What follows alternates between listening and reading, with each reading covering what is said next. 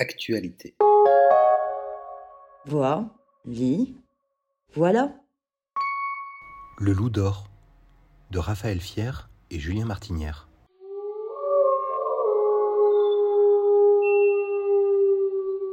À vous glacer les sangs, non? Haïs, chassés, traqués, ou bien au contraire admirés, les loups peuplent l'imaginaire. Celui de Raphaël Fier et Julien Martinière s'est habilement confondu avec la légendaire Toison d'or. Le bélier Chrysomalos est devenu un loup par l'intermédiaire d'un savant, un savant fou et vénal. Le docteur Caboche, dont on soupçonnera qu'il l'avait bien pleine, avait conçu un agent chimique par lequel le pelage des loups se change en toison d'or. Il a ainsi bâti un élevage où des milliers de créatures sont destinées à une tonte régulière, pour son plus grand profit. Cerclé de barbelés, son usine à produire du loup d'or tourne à plein régime. De la naissance à leur mort, les bêtes sont suivies, numérotées et tondues dès que possible, aussi souvent que permis. La rentabilité prime. Non pas qu'on les maltraite, mais en ces lieux, comme une ambiance de ferme aux mille vaches transpire. Prenons-nous dans les bois pendant que le loup y est pas. Si le loup y était, il Pour nous 730, le louveteau devenu adulte que nous allons suivre, la vie au milieu de ses congénères au géamifié est sans espoir. De l'existence, ils ne connaîtront que les murs de la prison, jusqu'à ce qu'une hirondelle s'y engouffre et s'épuise à chercher une issue.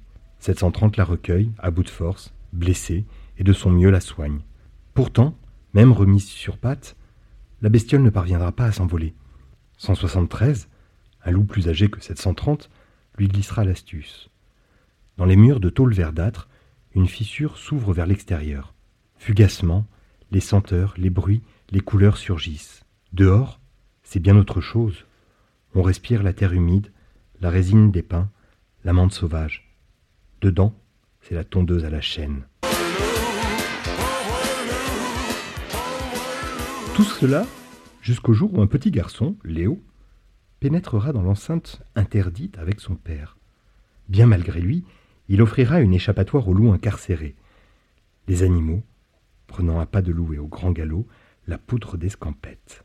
Les ramifications que tisse cet album sont si nombreuses qu'on en a le vertige. Par une astuce d'informaticien, les loups vont interchanger leurs numéros avec des prénoms de filles et de garçons.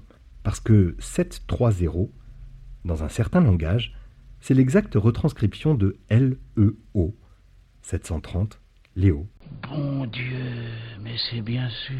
Bien entendu, on ne passe pas à côté d'une référence, sinon au camp de concentration, du moins au camp de travail. La déshumanisation qui change les êtres en numéros s'applique ici aux canidés, privés même de leur existence animale. Quant à la tonte par les nazis, elle recyclait les cheveux des victimes pour rembourrer des matelas, fabriquer du feutre, voire des pantoufles avec des cheveux de femmes au préalable désinfectés. Sans aller jusque-là, les allusions font mouche. Alors oui, fuir cette exploitation mercantile et cruelle qui donne la gerbe, pour tout dire, et calquer sa patte dans la trace lointaine de Jason et des Argonautes, mis à l'honneur d'ailleurs dans un petit cadre accroché au mur du labo de Caboche. Tout cela donne une richesse extrêmement complexe, entre mythologie, combat social et histoire. D'un côté l'enfance sans malice, qui détruit l'industrieux échafaudage d'un savant sordide, de l'autre un loup attendri par une hirondelle blessée. Voici un conte, sans fait ni magie, où la bêtise humaine prend une claque monumentale. On parle d'écologie, de bien-être animal, de sévices, de capitalisme, sans même avoir à prononcer ces mots. Qu'il soit permis un instant au chroniqueur de parler de lui en disant je, autrement dit de moi. Mon père, ce héros, évidemment, voue au loup une admiration sans borne et un profond respect au point de s'en être tatoué un sur l'épaule qui hurle à la lune. Aussi dois-je admettre un certain biais dans mon interprétation. Non mais oh Comment tu parles de ton père? Fils de berger, peut-être aurais-je mal tourné en prônant la destruction des loups. À l'instar d'autres créatures, pourtant, celles malmenées par l'homme, et le loup en est, il exerce, dans sa noblesse et sa fascinante attitude, un attrait tout particulier. De ce projet d'exploitation animale, profondément dérangeant, Raphaël et Julien tirent une œuvre sensible et pure. La bonté triomphe avec un coup de pouce inattendu, quand le savant fou cupide et mercantile n'aura plus que ses yeux pour pleurer. Et encore, on aurait bien savouré une séance gorissime de déchiquetage atroce où, dévoré vivant par une horde de gloutons, ce savant aurait souhaité que la mort vienne et supplié, une fois son deuxième bras arraché, que Oui, bon, sauf que là, ça vire un peu Stephen King. Allez, cela reste un album pour les enfants. À partir de 6 ans en demeurant. Le dessin de Julien Martinière parvient à exprimer tendresse et désespoir, avec des notes de couleur mordorée faisant éclater un étrange contraste entre la fourrure des loups, d'or, et le vert sale d'une usine sans âme, verte de ses parois, de ses escaliers, de ses cages, verte ad nauseam. Et si ces loups ressemblent plutôt à de sympathiques chiens bien sages, estompant la superbe lupine et sa majesté, il n'y a pas là grand crime.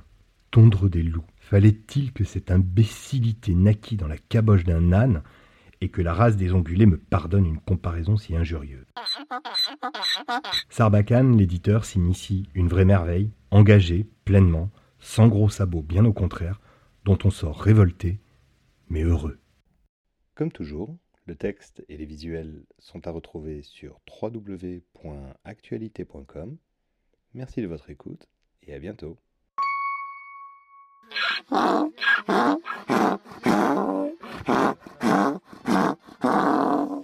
Huh?